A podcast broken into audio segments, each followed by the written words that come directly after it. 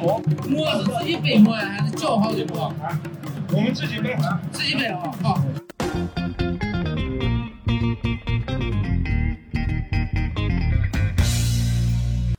Hello，各位听众朋友们，大家好，欢迎收听新一期的掰馍会谈，我是主播小石。这次跟我一起来聊天的还是我们比较熟悉的两位嘉宾，呃，白师傅，白师傅跟大家打个招呼吧。Hello，大家好啊！上次跟大家聊音乐啊，聊了一半，我们这次接着来聊啊。呃，还有这个小关，小关跟大家打个招呼吧。呃，大家好，我是小关。欢迎欢迎啊！那我们就接着来，就续上上一期的节目啊。那前两期如果大家有听的话，我们第一期其实聊一聊这个西安摇滚一代目啊，这个郑钧、张楚和徐巍他们的音乐以及他们跟西安的一些关系。然后第二期呢，我们差不多是聊了一些，呃，也不能说聊了吧，算是给我个人科普了一些音乐概念嘛，比如说就什么是金属，什么是朋克啊，以及这个唱唱金属朋克这种风格流派的一些小众乐队。然后还有就是我们聊一聊呃音乐节，还有一些去现场看这个 live house 的一些体验。嗯、但是其实我后来仔细回想了一下，咱们聊了这么多，好像跟跟西安关系不是特别大。除了白师傅之前说到那个 live house，说到那个光圈是在西安本地之外，好像我们大大多是聚焦于 live house 本身这个这个形式吧，演出形式。那我们今天就接着这个音乐节的话题，我们接着来聊一聊啊，聊聊。嗯，呃，那那其实我想问一问白师傅，你你在西安有参加过很多音乐节吗？你你有没有什么就跟我不一样的感受什么的？呃呃，我这么讲哈，我在西安不能说参加过很多音乐节，我是我可能说是参加西安的比较早期的音乐节，他最早办的那几次音乐节，我基本上都参加了。只不过说后来呢，我渐渐的说对这个去音乐节渐渐失去兴趣了。好，后来当这个市场大热起来之后，我反而是没有太去。呃，那我可以这会儿就顺便聊聊我去西安的就是音乐节的一些经历，以及说西安的这个早期的一些音乐节它是什么样子的哈。因为上期节目我们可能很多人听了说，哎，这跟西安没有什么关系哈。其实这里面我得想说一下，就是说。呃，首先你聊要聊西安摇滚这件事儿的话，有很多概念得需要帮听众呃梳理清楚，要不然可能说了大家印象也不会很深刻。还有呢，就是说得聊一下全国的这个状况，然后好让来对比一下说西安本地发展的状况，这样子大家有一个概念。呃，所以说我们上期花了比较长的时间聊了一些基本的音乐概念和一些全国其他地方的这个音乐节的状况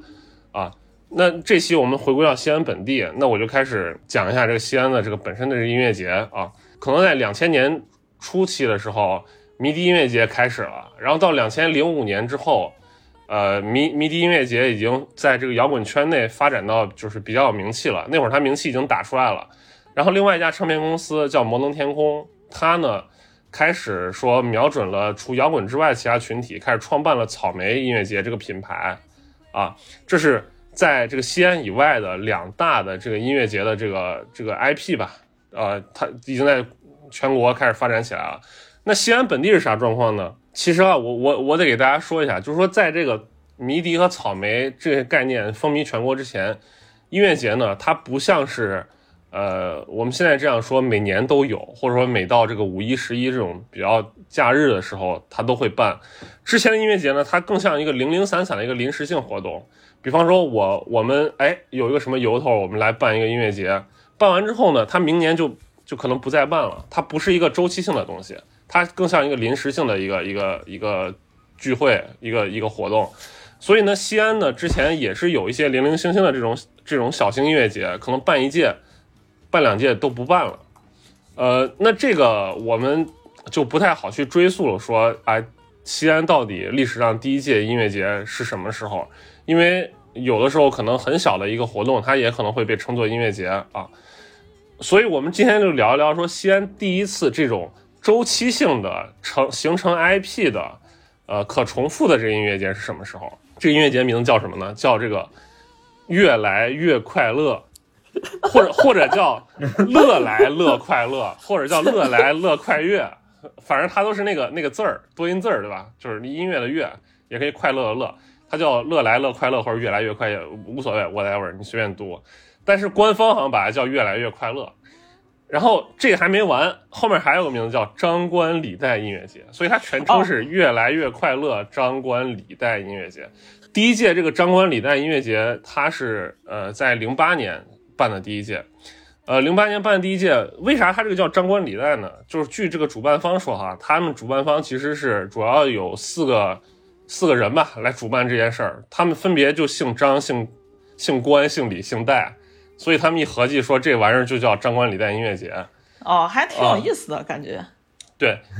呃，这个零八年的时期呢，我当时在西安的这个摇滚乐的这个各种 live house 也看了不少演出了啊。然后，哎，听说说，哎，我们西安有这样一个比较大型的这个这个音乐节的话，当时也是听迷笛啊，听当时可能还没有草莓啊，当时只有迷笛。但是当时听迷笛音乐节的这个这个威名啊，听了赫赫已久。但是当时我人在西安。一直没有去北京参加过，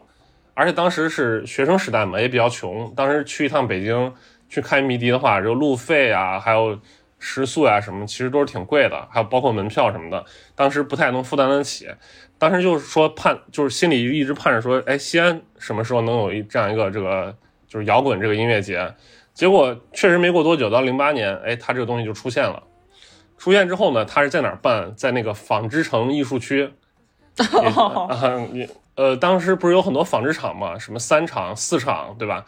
他当时在这个三厂的这个旧厂房里面办，呃，因为当时七九八就是北京七九八的这个改造成功啊，也在全国掀起了一种就是说把旧厂房、旧工业遗址跟这个艺术联系起来的这样的一股氛围。主办方也就选在这个纺织城的这个这个这个国民三厂的这个厂房里面。当时我就去参加了，呃，不得不说呢，当时这个因为是西安第一次办音乐节嘛。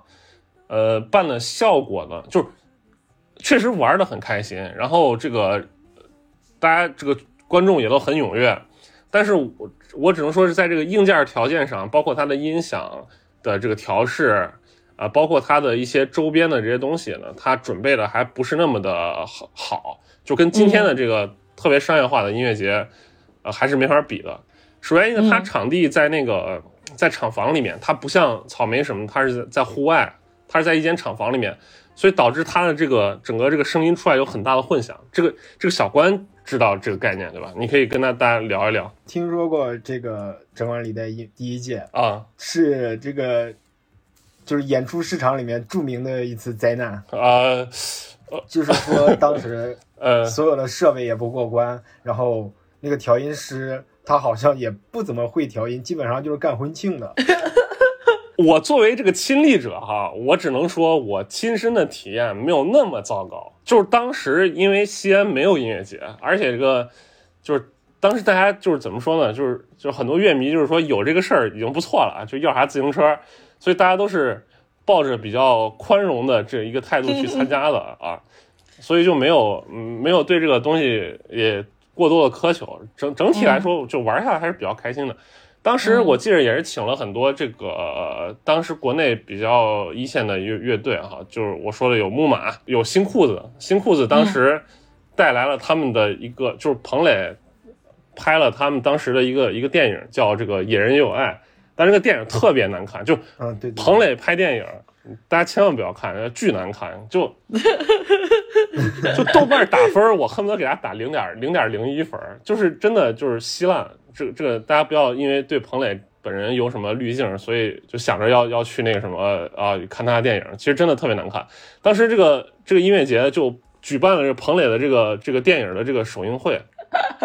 那其他乐迷不得愤怒了，在下面也没有愤怒，因为很多人看这个东西，他也没把它当回事儿，就就当成一个乐子去看的。就是你要 你要有这种心态的话，其实还行啊。这个越来越快乐或者乐来乐快乐音乐节哈，他办了两届之后呢，这里面有一个非常重要的人，这个人叫什么呢？叫李双喜，他就是那个张冠李戴的李。这李双喜这这个人呢，他其实还有另外一个身份，他就是西安的这个黑撒乐队的这个贝斯手，他同时本身也在西安做了大量的跟摇滚乐相关的大家看不到的幕后的工作。这种事一般都是贝斯手干的。真的，你你你不要那个乱讲。黑撒两个主唱，人家也也肩负着其他的振兴西安摇滚的工作啊。这个李双喜，他其实一直呃在西安摇滚圈，他更多的是以一个这个幕后工作人员，然后出了很大很大的力气，真的出了很大很大的力气。他等于说是张冠李戴这四个人里边抛头露面最多的，而且可以说他花费了很大力气把这个音乐节办起来，呃，还是不容易的。虽然虽然小关说他可能在这个音响调音方面是个 是是个灾难，但是当时西安的这个乐迷还是非常感谢这个双喜的。嗯，他办两届之后呢，当时草莓在这个西安外面已经形成声势了，所以草莓要进入西安市场，就开始创办了这个西安的这个第一届的这个草莓音乐节。但是我特别，我有理由合理的怀疑，就是草莓是直接把这个越来越快乐张冠李戴音乐节兼并之后，它就是相当于把这个越来越快乐改了个名字，改成草莓了。就是相当于是摩登天空跟这个这个张冠李戴他们合作办的，因为为啥呢？我在草莓的这现场看见这个双喜本人，他那个时候身份他已经变成了摩登天空的这个工作人员了。我感觉就是说，草莓为了进入西安市场，直接就把这个就是张冠李戴这套人马直接就收编了。所以说，你说西安的草莓音乐节是张冠李戴音乐节的这个延续，或者说是它的后身，我觉得这样说也可以。也没有什么大的问题，然后我就记得这个越来呃越来越快乐音乐节，当时这个场地是有多么的硬件条件是多么的坏呢？首先第一个就是咱就说说他这厕所哈，厕所好像是不分男女，就是每个人一个，就是就就是大家都是一个隔隔间儿，你知道吧？就是一排隔间，当然有门，那没门你肯定没法用，对吧？但是有门是有门。这个门是坏了，我记得当时，当时那个，我我我当时那女朋友去跟我一块去了，她上厕所的话，我得举着那个门给她把 给她在外面等着。当时西安的这个摇滚这个圈子的氛围就是说，哎，今天有啥演出，我们在这个豆瓣小组上发布一些预告、一些广告，然后大家去看看完之后。回来在这豆瓣小组里面，有人会讨论说今天这个乐队演的好还是演的不好啊？我在现场碰见哪个美女了？你能不能给我呃你你联系方式留一下？然后说那个 有人发一些照片啊，就是我在现场拍了一些摄影的的作品发到这个小组里，然后大家就去找说，哎，我在这儿啊，你在那儿啊，说今天就碰见谁谁谁了，反正完全是一个小圈子自嗨式的这个这个氛围。我当时举着门跟上厕所，我就豆瓣上还有还有人发帖说，哎，我今天看一哥们儿什么，他女朋友上厕所，他就在外面举着门怎么怎么样。我当时看就就就觉得其实蛮艰苦的，这颇有一种苦中作乐的感觉啊。嗯，但是在我印象中，这两届音乐节办的是非常成功的。然后后来他就并入草莓了，并入草莓之后呢，他就怎么说呢？跟全国草莓就一个味儿了，因为草莓他最爱玩这些东西，他就是老是一套阵容。在全国各地，在这边演完，在那边演，就大差不差的吧。呃，所以说这也是音乐节到现在，呃，我不太爱去的一个原因，就是你看国内这些音乐节，他来来回回他都是那些人。我万青在这边演完，我又去那边演，然后新裤子在这边压轴完，又去那边压轴。在月下那个还没有播出之前那一年，我一年看了四次新裤子，就是我都没有说特特意去看。在那一年之前，新裤子是在那个在那个工体。办了他第一场那个体育馆的演唱会，因为他之前都是音乐节，都是那种 live house。哦，对对。他等于说第一次进入到这个主流，我们可以工体嘛，我们可以说是一个主流场地。所以我说，哎，这个我作为多年的新裤子粉丝，我可以去看一下。我我去看了一遍新裤子。后来新裤子巡演在西安西安站，当时我记得新裤子那年巡演只有四站，是西安、昆明，还有哪儿哪儿我忘了。然后西安是在那个大华一九三五那个地方，我当时又去看了一遍。嗯嗯。呃，后来我女朋友说她没看，她她那个说她也想看，她也想看别的站的票抢不上了，只有昆明站还有还有还有票，所以我俩又去昆明，就是顺便连带旅游，然后又看了一场新裤子。然后结果到那年开始录制月下，然后我又去那个月下那个录制现场。然后就又看了一遍，一年看了四遍，相当于。你可以看到，就国内演出这个同市场的话，它同质化就是怎么说，就来来回回那些人了。我后来真的就就不太想再看这些了，尤其是疫情前的话，疫情前各大音乐节，他为了呃搞点新意，或者说我为了人轰点票房和人气，他们还会请一些国外的，就是比较大牌那些乐队。我记得之前是呃成都那边他请过那个 Sweet 山羊皮那些呃乐乐队过来演，但是后来疫情一来的话，这方面也没有了。现在有人跟我说说现在音乐节就是滚哈大战，我我没有体验过，我不知道是不是真的是这样子。就是摇滚的一帮人和这个嘻哈的一帮人啊，乐迷这抢地方啊或者干嘛？你们说那个热狗，它它算是嘻哈嘻哈圈吗？当然算了，当然是。哦，那我记得有一年热狗来来西安办草莓还是压轴，然后当时我是跟我爸妈在。大明宫遛弯呢，然后那边在那演草莓呢，然后我就黑，我非常喜欢热狗的。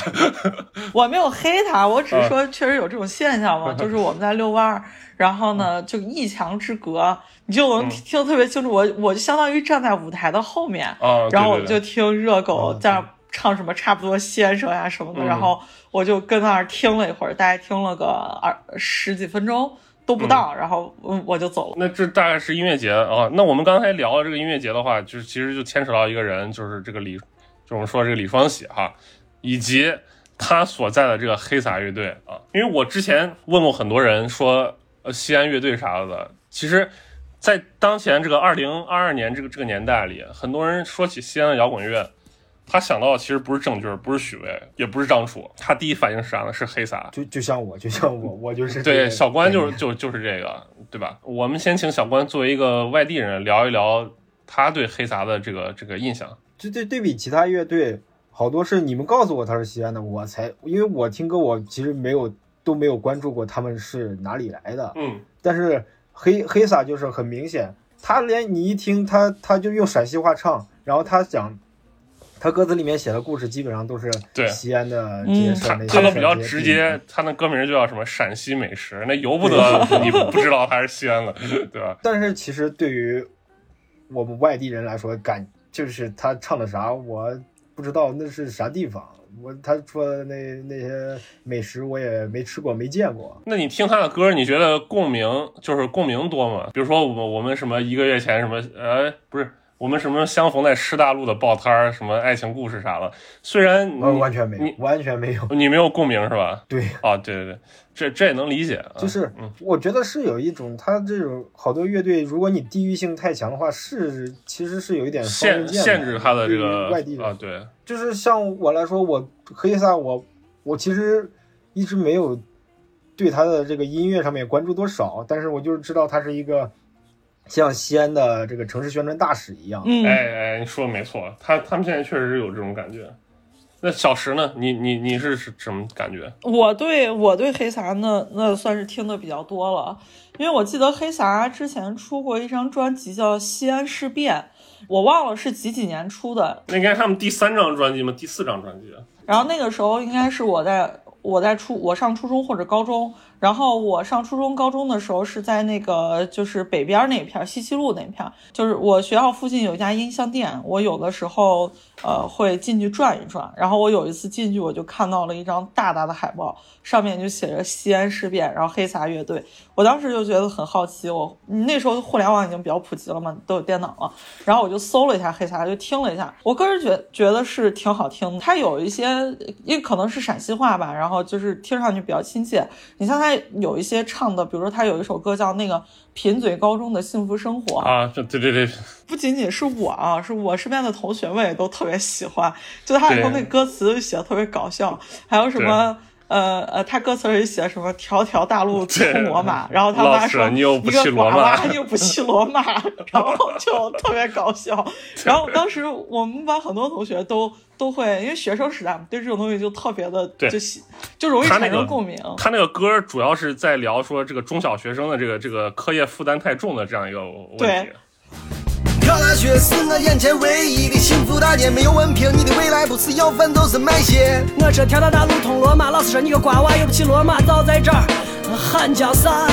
电脑游戏放弃了，电视广播放弃了，素描书法放弃了，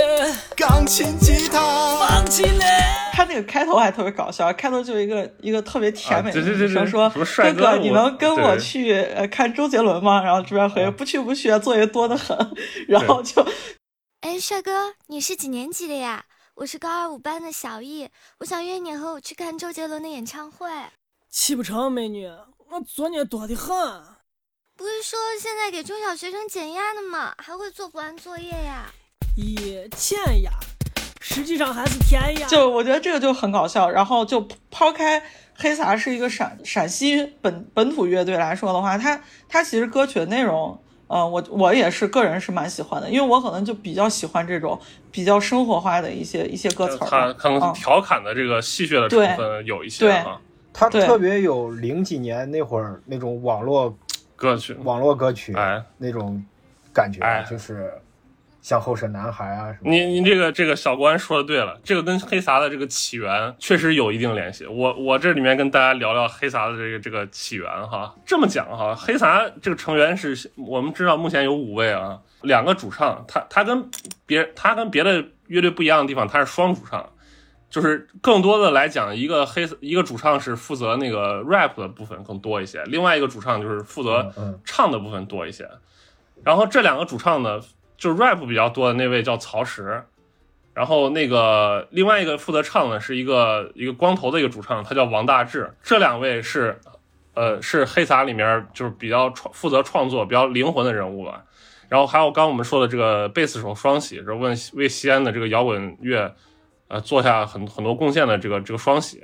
还有这个鼓手和吉他手，这这两位哥们儿实在没记住名字，咱咱就先不说了。我就说一下这个这个呃曹石，呃这这个哥们儿他是怎么回事呢？之前呢，西安这些摇滚乐迷也好，或者摇滚乐手也好也好，他们交流最多的一个场地呢，除了呃我们说的 live house 演出现场之外，最多的这种人聚集的地方在哪儿呢？它其实有两个地方，一个是唱片店。啊，因为很多人要去陶碟嘛，对吧？他要去听一听他喜欢的那些国外乐队的那些东西。还有个地方就是琴行，你你想，你作为一个乐手，你肯定要去呃买买乐器，对吧？或者说你的琴坏了，你去维修维修，或者有什么新到的这个好一点的琴，你去换一把之类的。所以琴行呢，成为了这这些人交流的一个就比较重要的一个场所。当时西安有一个比较著名的琴行，叫绿洲琴行。这个在文艺路那块儿，然后绿洲琴行呢，一开始，当然它就是卖琴嘛。卖琴之后呢，来这儿买琴呀、交流技术啊。因为你买琴的时候，你肯定要试嘛，你肯定要弹一些东西嘛，对吧？大家一来二去的话，这个这个琴行呢，也变成一点有带点那种切磋的这种擂台那种感觉，对吧？你今今天来个人，你弹了一个啥？哎，我看你弹的挺好，那我也给你秀一段。就它就变成这样一个场合，大家也会对音乐上面会交流，说，哎，你最近听啥啊？我最近听那个谁谁谁啊，你听那谁谁的吉他哪个弹的特别好之类，就会有变成这样的一个氛围。那既然有这个氛围，再加上这个互联网的这个诞生呢，当时绿洲就办了一个叫绿洲音乐网的这样的一个论坛，很多人呢就会在那个上面讨论音乐啥了。这个曹石就是绿洲音乐网的一个，我不知道怎么怎么形容站长啊，对对对，他呃对。应该叫这样。我当时想说版主，我说这个词儿太古早了，不知道现在听众能不能意思就知道他是啥意思。所以他其实是在这个网络宣传方面，其实为西安摇滚也做了很多贡献。这是曹石。我刚说另外一个主唱那个王大治，他是干嘛的？他的工作其实是一个录音师和调音师。然后他和这个曹石两个人，他们就创办了一个西安的一个摇滚乐的厂牌。啊，叫石音唱片，石是时间的石，音是音乐的音。哎，这个石音唱片我好像见过。嗯，石音唱片给西安的很多的这个摇滚乐队都出版过专辑，这后话咱就不说了。嗯、就可见黑撒这几个人哈，我们抛抛开先抛开他这个乐队属性来讲，就说他们对西安摇滚做的贡献，他有办音乐节、办演出的，有办那个厂牌的，有办网站的。其实这三个人。可以算是说西安摇滚界的一个中流砥柱的这样的一个，而他们搞都是都是基础建设，他还搞的不是说那种抛头露脸的事儿。黑撒这几位除了乐队之外的属性，那黑撒这个乐队是咋起源的呢？这个跟一个著名的事件非常有关系。当时西安的这个有一些日本留学生啊，在这个大学生在那个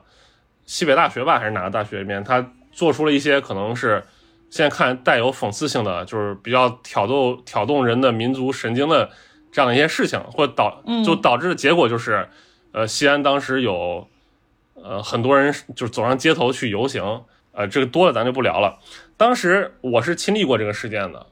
呃，我不知道小石你你对这个事情有印象没有？大概是零三年左右。我对这个完全没有印象，因为我想零三年可能是六我六七岁七八岁。哦哦，我九六年的嘛，那那零三年就没有多大，没没有什么太大印象。但你那个时候应该是青青少年时期，你估计有印象。但是西安，我我其实对比较有印象的是当年那个钓鱼岛事件，就当时日本说他他们要出资购买钓鱼岛什么的，然后又挑动了这个民族神经，然后当时也爆发了一次非常大的游行。那个时候我已经上高中了，就我嗯记忆还是非常深刻的。应我应该跟那个场面都差不多，大家纷纷走上街头喊口号，然后有的时候就是呃我我不知道是是会不会有人从中在挑事儿或者怎么样，反正就是大家会会可能会做做出一些比较暴力的行为啊什么的。在我说那次反日游行的过程中呢，嗯啊，互联网上也有一些声音了，对吧？大家嗯去、去声讨这个，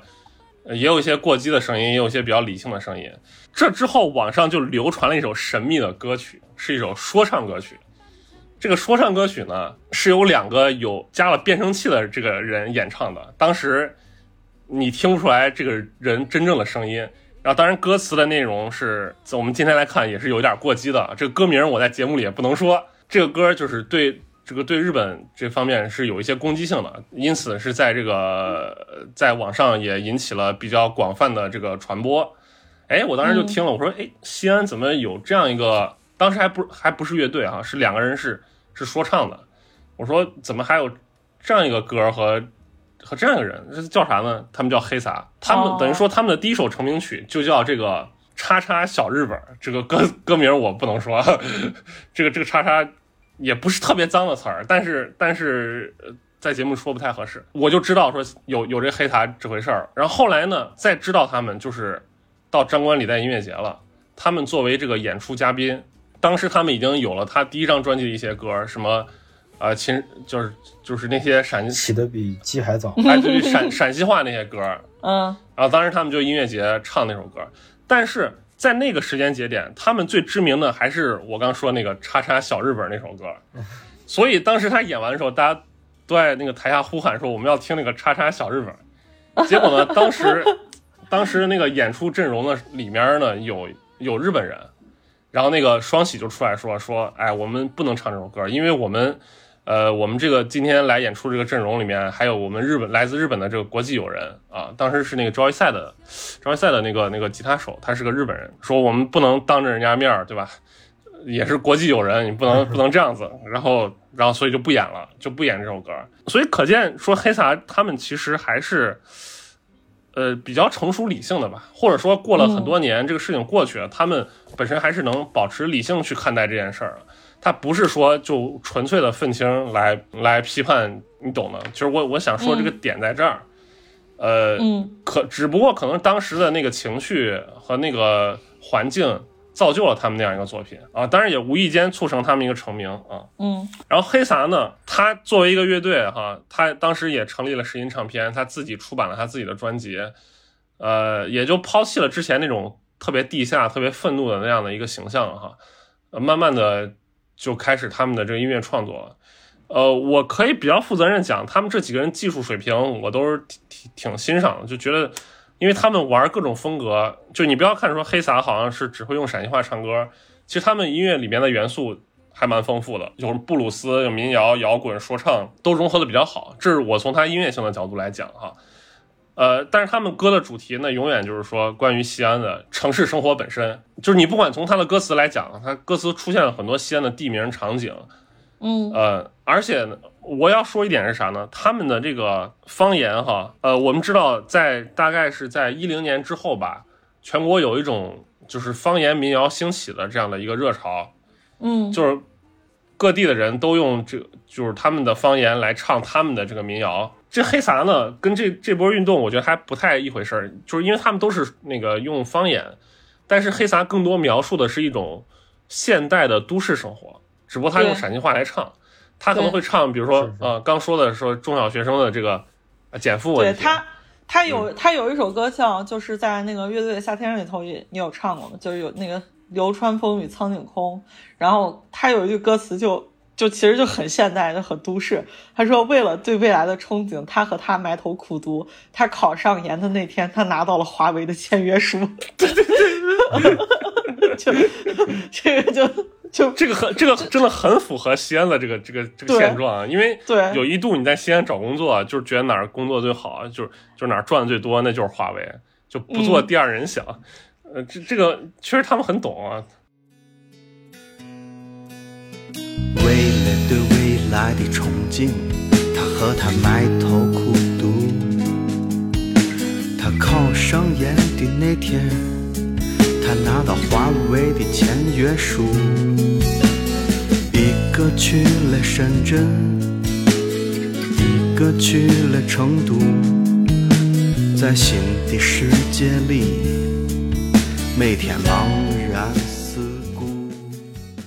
啊，那个对，就城市的这种嗯小青年生活嘛，我觉得这这还挺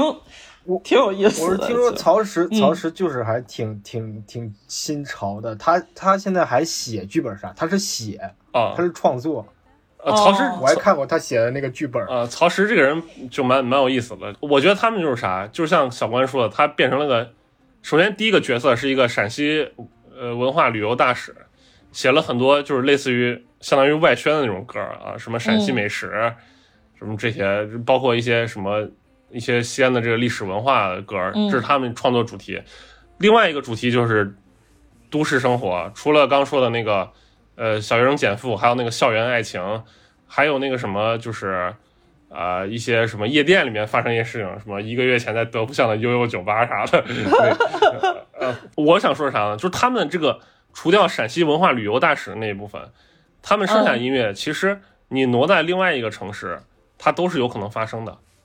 只不过他是用陕西话把这个事情唱出来了。对，啊，然后他的地名可能是西安的，所以说他他的有一部分作品在全国还是有一定共性的。所以我刚刚问小关说，想说他对于这一类作品有没有共鸣，结果他好像说也没有是有有有一些啊有一些，但是我具体想不起来。啊。对对对，这就是黑撒，就是等于说，因为他们把这个旅游大使的形象树立的够牢靠，所以很多人一想到西安乐队就想到黑撒了。嗯那你们还有啥补充的没？我我想问，我想问，嗯，黑黑撒这个发，它是一句方言吗？然后它怎么念？就念撒就正确读音？撒就是它就是撒就是头，那个陕西话里面把头叫撒，所以对其实这个撒不是这个，你现在看他黑撒两个字儿是黑色的黑，然后那个撒手的那个撒，嗯对吧？对，其实那个字儿它不应该哦是这个字儿，只不过它方言里面那个字儿太太太难太生僻，他拿了这个这个撒哦来、哦。来替代一下，但是它实际上按照陕西话来讲的话，它应该念撒外地经常把它念成黑撒黑撒啊，黑撒，对对对、哦。对，是我那这个是是啥啥意思呀？这个是秦腔里面的一个，呃，就是我们知道戏曲里面不是圣诞静默丑嘛，这黑撒是秦腔里面的一、哦一个哦一个一个工种吧，就不能叫工种，就是就是它它里面的一个类型，一个角色类型，哦哦，所以所以它本身名字也跟陕西这边有很强的这个关联。黑撒咱们先聊到这儿哈，嗯，那我们再聊聊除了黑撒之外，呃，另外的一个方言选手啊，方言创作者。啊，马飞啊 长安仙。啊，对，马飞，你你俩先说说吧。马飞，我觉得就是最常听的两首歌，或者说最广为流传的，就一个就是《长安县》，然后还有一个就是那个我能串，我觉得这两个这两个长安县这个我倒没有特别多的共鸣，因为因为我首先我不是这个长安区人民啊，然后哦但是我很多长安县的朋友都对这首歌颇有微词，因为他在里头写就什么长安县的妹子都不好看，然后很多女同学就觉得他们抹黑我们长安县女生的颜值，然后男生就感觉找到了知己啊，他们说啊他们就是不好看，长安县，就很骚谈。长安县，虽然妹子都不好看，长安县，阳光就很灿烂。我们的长安县。那个能耍，这个就是你能耍，这个这个就是有一阵儿我们在上学的时候，嗯非常流行。就是这两个字儿，这两个字儿就它具体的使用语境，就比如说，比如说白老师，咱俩是好姐妹，然后我我跟你说，我说白师傅，咱俩一块儿去个厕所，然后你说我在这写作业呢，我不想去厕所，然后我这个时候就会给你回两个字儿，然后回三个字儿你能耍，就大概是就这种语境。就是我可能给一些外地朋友再解详细解释一下，这个能耍其实就是我们说的文雅一点，就是就是你能干嘛，就是你、啊，对，就是你这都干不了，哦你能你能干啥？比如说咱打篮球，我把球传给你了，让你最后让你投，结果你没投进，我可能会说一句你能串，就是你你看你连这球都进不了，就就是就是这个意思，你知道吧？后来引引引申到就是说，比如我让你干个啥啊，你不想去啊，我说你能歘，我说看你能干啥，连这也不想干，那也不想干，你想干啥？就就这种感觉。所以那个马飞他这个我能串这个意思就是说，他大概讲的就是说一个他是一个搞文艺的一一个人，然后一个女孩呢来来他家里听他弹吉他，他弹完一曲之后，这个女孩直接就走了，他就开始自嘲，就说 你看我能干啥？我能串，我啥都干不了，就是连个连个妹子我都我都约不到什么，就大概是这个意思。这屋里只有我一个人飞，生活就过得像一碗白开水，一天除了上班就是下班，数不完的累。你说我遭的什么罪？我能穿，我一个女娃都吊不下，我能穿。我当初就不应该学吉他，我能穿。我我我当时听马飞，其实长安县也是我比较早听到，但是也是跟小石一样，没有太多的共鸣，就觉得说这歌还可以，但是也没有说多么好。后来听到这个我能串之后，我就 贼想笑，就是、啊就是因为这个我我也是，我也是因为这个话特别土，就是也是我中学时代老说了，就是没想到说有一天把有人把这写成歌了，然后歌词还特别野，什么我给那个什么女孩唱了一个什么土巴海尔的眼泪，你知道什么是土巴海尔眼泪吗？我不知道。就是在这个在这个语境下，就是说这个女孩到他家看他家有一把嗯吉他，他他拿起吉他给他唱了一首叫《土巴海尔的眼泪》，这个《土巴海尔眼泪》是马飞写的另外一首歌，哦，这首歌写的是啥呢？啥主题啥内容呢？啊是大家不知道，你你知不知道有个格斗游戏叫街霸？可可能我们八零后或者或者一些早期九零后比较熟。当时比较流行的格斗游戏有两款，一个是拳皇啊，什么草泥精八神啊那些，还有一个是街霸，什么春丽啊那些。然后这个哦土巴海尔是是街霸里面的一个角色，哦呃，当当然这人家这个名这个真正这个角色，其实人家不叫土巴海尔，是是这个马飞给人家就是坊间就就是因为知道一些小学生对吧？因为当时很多游戏都是日日文的或者说英文的，他也看不懂英文，也也看不懂日文，他就给这些胡起名字，然后给那个角色起了名字叫土巴海尔。这土巴海尔是特别喜感，是是个印度人。然后印度人呢，哦他的他的招数是啥呢？他的手可以伸长，脚可以伸长，然后会嗯吐火，啊啊！我玩过那个人，我玩过会吐火，所以这个就特别喜感，你知道吧？嗯 他等于说他的攻击就是我离你老远，啊手一下，哎，伸可长，把你打一下，然后哗吐个火，然后长得是那种很黑又黑又瘦那种印度那模样，脸上还抹了那红的红道道啥的，戴个贼大耳环，然后他就在那个《土巴海尔眼泪》里面歌里面有写什么。我跟人打什么，我又吐了一把火，什么我手又伸长，但是我特别辛苦，我要把手伸特别长，什么，我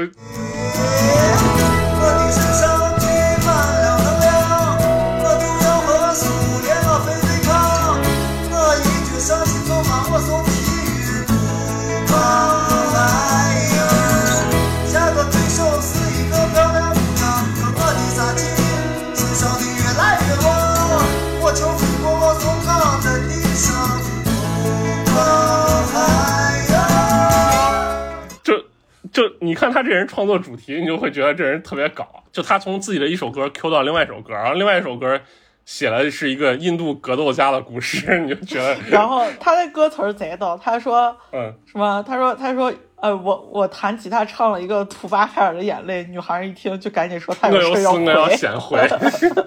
就我有事儿我要先先回家，就还特别隐晦那种。这这马飞就是他的两个比较知名的作品，但实际上马飞他有另外也是他有另外一层身份哈，我不知道大家知道不知道，他本身是一个嗯导演。他导过啥？他导过啥？他他不是主导演，他是副导演。他导过啥？他导过《白鹿原》的电影版，哦，就是当时跟那个王权不知道能说不能说，对，那个劣迹导演，这也是西安人的那个王权啊、一块儿。当然他是副导演了啊，导《白鹿原》。他后来也接一些商业的项目，就是给一些公司拍一些那种，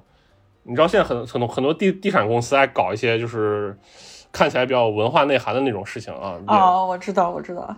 嗯，他他上一次动作还是就是他出了一首歌叫什么回西安，大概就是然后也把西安的那个街景呀什么拍了拍，拍了一个小短片当做这个 MV 吧。这是他就是我上一次知道的他在导演这方面的一个作品。马飞还其实还有一个歌不是那么的有名，但是我还比较喜欢，他叫李导演。李导演讲讲的是一个北漂，姓哦，当导演姓李，然后在北京混的就各种不如意，然后嗯。天天念叨着说我要回西安，我想吃面啥的。嗯，但是但是他不知不觉间，是把北京的生活已经完全习惯，就是对就是嘴上天天叨叨这这什么我要回去，我要这那的，他他但是他最后他习惯了在北京的生活。就我我大概念两段这个嗯李导演的歌词，让让那个听众朋友如果没听过的可以感受一下啊。他其实有一段写的非常有意思，他说文艺的东西挣不下钱，还是要拍一拍广告片，有钱以后咱再走文艺路线。李导演就这样想着，一年又一年。我这个伙计，他脑子不然，他也想往我人前头站，自己的路还是要自己看。文艺的东西我挣不下钱，还是要拍一拍我广告片。有钱以后再再走我文艺路线。对，其实我觉得这是马飞的一个、一个自嘲吧，就是他本身也是导演嘛，而且他不是说那种啊、我们能知道那种名导大导，他甚至可能都没有说我自己独立指导一个，嗯完完全有有权限去主导一一部影片，对吧？嗯他可能更多的干的都是一些副导演的这样的一个工作，或者说他拍一些，他他独立去控制一些比较小的短片这样子。嗯，其实每一个导演肯定都想有有自己的作品了，但是不是每个人都那么幸运，对吧？我觉得嗯李导演可能是马飞他自己的一个一个梦想，他把它写到歌里，他自嘲了一下，是这样的一个感觉啊。咱们呢说到马飞，我再说一下马飞，就还有还有一个一首歌我也非常喜欢，叫《两个科学家在吃面》。科学家在吃面。对他，他这个就让我想到就是西安虎家里头那个就大儿子，就是大毛。那哦，对大毛。他每天起来第一句话就是昆城骂咧，就对。每天都说这么一句话，我就感觉陕西西安人的生活。你你说这个，我我我得补充一点，就是说，在《西安虎家》这部剧之前，其实西安不太有人说什么什么成马了，但是现在这个什么成马了，成了西安方言的一部分了，哦困成马了，累成马了，成了西安方言的一部分了，就就是这个是在我的这个注视下，它成长起来的一个方言，我觉得还挺神奇的。今天早上又没洗脸，又是我一个人吃的饭。碰见熟人打了个招呼，我进了家牛肉面。我说老板，来一个大碗的辣子多的油泼棍棍面。老板说棍棍面完了，要不给你来个扯面。我钩子往下一坐，就再都没粘穿。没想到老板还嬉皮笑脸的给了我一根烟。我接过来一看，我是他哥去，居然是个贼版。我说老板，这都啥年代了，你咋还抽这呀？你先。两个科学家在吃面，我觉得就就就是一个特别细致的城市生活、都市生活，然后就是无所事事，然后吃个面，然后没什么事儿干，闲晃一下。然后就我还很喜欢这种聊两句无关痛痒的这个话题啊。对，就说两个废话吧，就这种。我我发现我对这种城市生活主题的歌曲都都还挺喜欢的。对，那个咱说说说到这儿，说两句题外话哈。嗯呃，就马飞和我刚刚说的那些方言这个歌唱运动的兴起，就是我觉得马飞是比黑撒更贴近于这个方言歌唱的本质的，因为黑撒用嗯方言，但他聊的其实是呃可以不用方言说的事儿。我我我我我只能这么说。啊，就是你看他行文习惯呀啥的，他其实哦不是那么的方言，对他没有马飞直接上来就是恶能串，就这种感觉。对对啊、所以所以说，我觉得马飞的这个方言的这个这个根性比黑撒更深一些。对，它主要体现在那个用语习惯上。对，黑撒可能说它更多的是说我对外宣传，所以我可能用一个陕西话，但我又不是那么的陕西，啊，这样子你你能听懂。是陕西话作为一种元素放在里面，对啊，但对它不是以陕西陕西方言对根基生长起来。对对其实我我听的是更喜欢马飞的，虽然他有更多我听不懂的，对对，但是、它里面基本上歌词我好多我都听不懂，但是但是他那个情绪我能感觉到，而而且它能给你带来更多新鲜的元元素啊！你说这嗯这个能耍到是啥意思，对吧？就这种感觉是吧？对对啊对对对，我听不懂，但是我我我大概我能感觉到他的意思，我大受震撼就是就是你刚才说的那个。啊对，所以，但其实我我我感觉就是，其实我对马飞是感觉比黑撒更有共鸣一点。嗯，嗯。我所以我以前马飞是会以前就一直在我歌单里面会经常听的，啊，我我明白明白，那能嗯。串那能串，这个也也就是怎么暗合了，就是说方言或者说地域文化的这个兴起，就是大家有没有发现这十年这个各各自本地的文化，它都是在呈现出一个生长的、彰显的这样一个状态。它不像之前，对可能再过二十二十年之前，大家会觉得说我们的地方土，或者我们的地方不行，羞于用这个就是本地的方言，什么样的形式去表现我的艺术。可能当时大家都想唱英文，呃，对，都想唱英文。那至少英文唱不了，你普标准普通话是是是要有的。但是这十年来，更多的这方言的东西冒出头来了。这个吗啡就是其实是在这波浪潮里面，我觉得这波浪潮，我个人觉得它开端是啥嘛？就是呃，国内民谣的这个热潮之后，带起了各地的这个民谣。当然，我们我们现在聊民谣哈，很多人一想到民谣，他就觉得是那个什么南山南，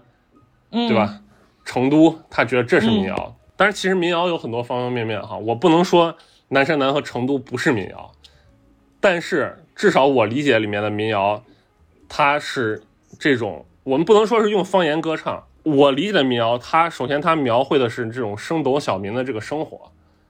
你身边每个人身边的生活，同时呢，它有很强的这个地域性，或者说是就各地它应该有各地的特色。我因为我们从字面上字面上看“民谣”这两个字儿，它实际上就讲的是这个人民群众之间的传唱的歌谣嘛，对吧？那你既然是传唱歌谣，肯定是跟你本地的很多东西是相关的。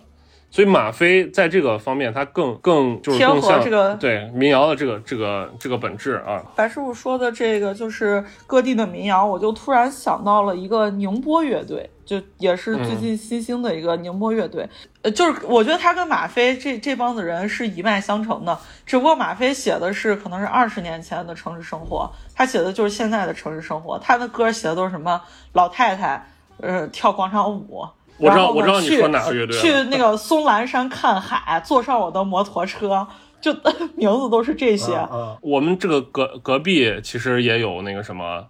呃，隔隔壁甘肃省啊，也有很优秀的音乐人，对吧？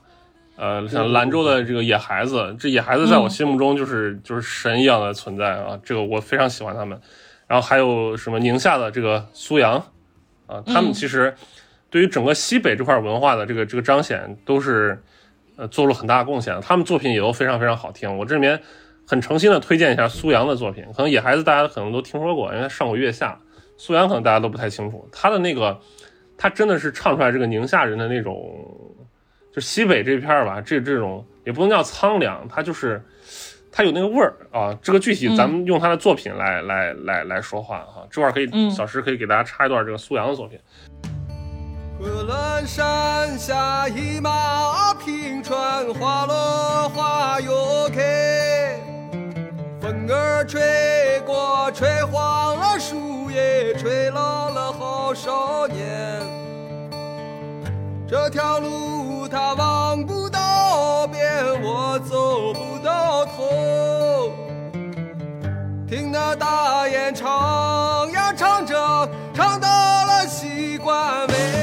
当然这个这个扯远了哈，我我当然也不算太远，因为毕竟西北这片儿跟西安还是有很大关系的。实际上我我一个中部人来看，我我以前一直以为苏阳是陕西的，啊起码是陕北。啊，但是但是后后来我听他的访谈，我才知道原来他唱的是宁夏。对，因为很多很多怎么说，外外省人他对于这个陕甘宁分的不是那么清的。对对对，西安对于西安对于整个西北的这个音乐发展起非常大作用。我其实知道那个张伟伟，啊，包括啊，苏阳，他们年轻的时候都是在西安上学的，对对对，包括他们可能都经常去，就是当时这这边的唱片。然然后我听说，你知道苏阳在哪儿住吗？苏阳，我听说苏阳当年在胡家庙住。那那我现在岂不是就就在胡家庙 苏阳故居了？呃，但是那具体胡家庙哪儿我不太清楚啊。他在西安确实混了很长时间，就是他们的那个青春期吧，或者说他这个人格形成的时期，其实是在西安形成的。所以说，你说他他跟西安有关系吧？我觉得也有关系。这是我们聊了聊西安的，就是呃比较这个方言这方面比较有代表性的人物，也算是我们西安摇滚乐的一个中生代吧。然后，嗯，那这期时间也就差不多了，我们下期再聊一聊，就是说，哎，西安的一些更新兴、更多元化的风格，以及更新的一些乐队，可能大家之前都没有太听过，但是作品很不错了，多给大家多推荐一下作品。那这期咱就先这样，好的，那我们下期再见。好的啊，拜拜。嗯，好，拜拜。拜拜。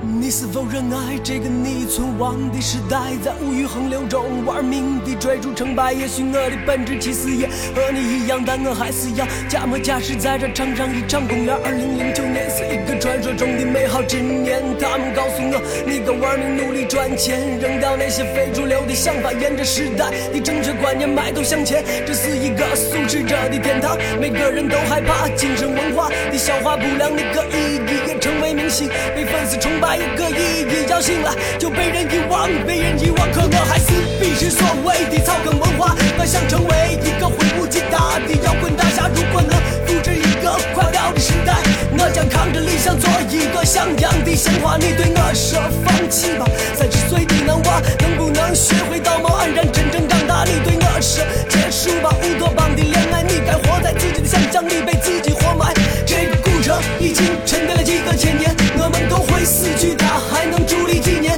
行在忙忙碌碌的人群之间，妻子流下眼泪，又有谁会看见？这个古城已经沉淀了几个千年，我们都会死去，它还能伫立几年？穿行在忙忙碌碌的人群之间，妻子流下眼泪，又有谁会看见？你是我的雷蒙斯，我是你的披头士，我们无法相对主持，那会让我呼吸停止。谁在用一把吉他演奏西风破？歌唱着告诉我，爱情已经在我的面前，可我没有念谁点子不清，没有珍惜，当失去后才追悔莫及。只有在夜里无奈的追忆，无奈的追忆。如果上天还能够再给我一个机会，我会对他说三个字：我爱你。如果非要给这段感情加一个期限，你该知道，我希望是一万年。我曾答应为你写一首真正的蓝调情歌，即使我满脑子已经没有了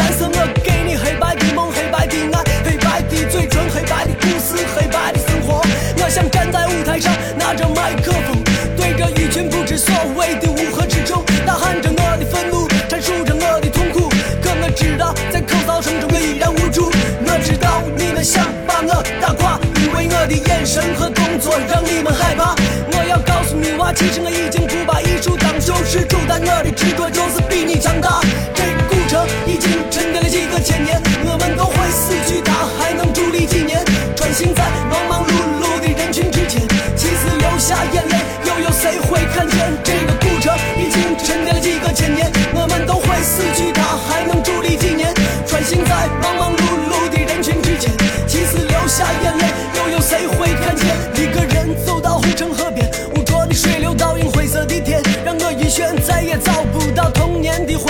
笑脸，他们已经被你们这群疯子污染。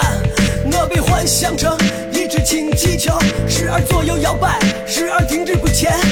幻想爆炸的瞬间，色彩斑斓，却又只能无力旋转，无力旋转。爱情似一道快餐，